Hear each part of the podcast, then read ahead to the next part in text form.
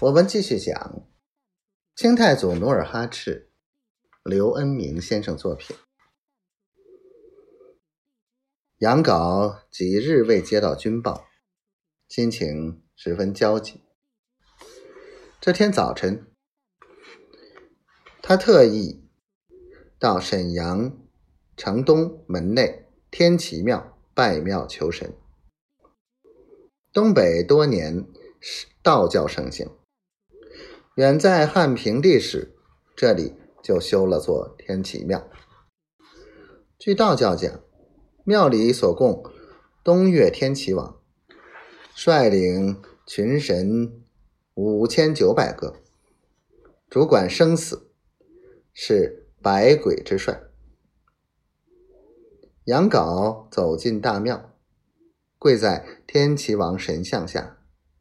往香炉里插了三炷香，然后闭目祈祷。烟香萦绕，杨镐的思绪也随着袅袅升起的烟云出现种种幻觉。战鼓咚咚，旌旗蔽日，四路明军如同四条人的河流。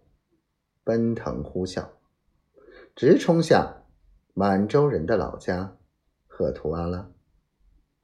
随之，赫图阿拉山崩地裂，眨眼间，满洲人陷进地洞，被洪水吞没。唢呐响起，歌舞不止。杨镐率领千军万马回到北京。步入皇宫，宫娥们为他斟酒洗尘，皇上为他戴上桂冠，歌声笑语令人沉醉。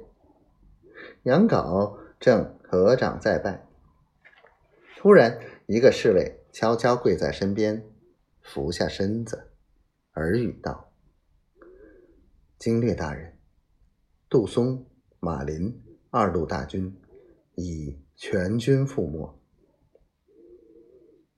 杨镐睁开双眼，瞥了侍卫一眼，表示诧异。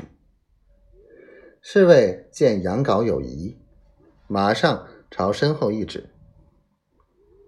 杨镐回头，蓦然发现满身血污的皮廷相，陡然目瞪口呆。一下子瘫软在跪垫上。